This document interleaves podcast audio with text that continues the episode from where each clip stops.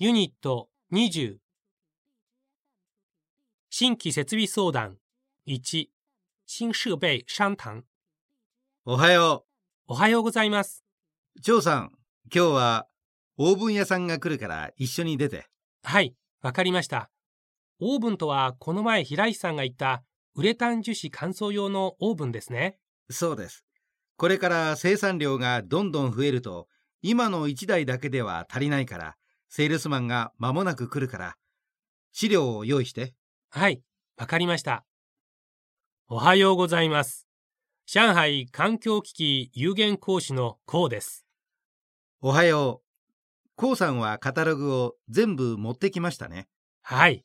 どうぞこちらをご覧ください。そして、御社の要求に合わせて、当社の推薦機種を簡単に説明させていただきます。ご質問がございましたらいつでも聞いてください。まずは、オーブンの内寸法。幅も高さも奥行きも1000ミリ。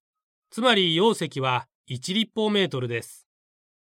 かなり大きいですね。ところで、外寸法はどれぐらいありますか？置き場所のレイアウトを考えるから。はい。外寸法ですが、こちらです。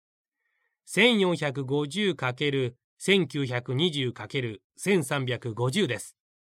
でも、通風と今後の修理のことを考えるなら、壁から50センチ離した方がいいと思われます。これは問題ないですね。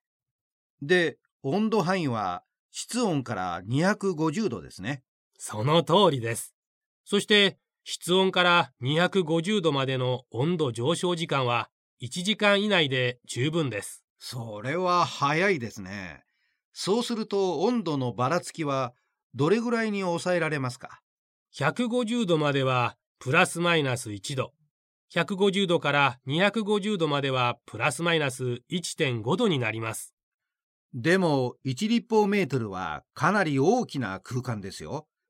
場所による温度差はどのように管理されますか？はい。まず構造から話します。ここの断面図をご覧ください。オーブンの一番下に送風モーターがあり、熱空気を強制的にオーブンの中に循環させます。その次に6箇所に温度センサーを装備し、それぞれの場所の温度は磁気録計で記録されます。それなら安心できますね。張さんはどう思う？ここではなんとなくわかりづらいと思いますけど、今のオーブンを見ながら確認しましょう。それはそうですね。じゃあ現場に行きましょう。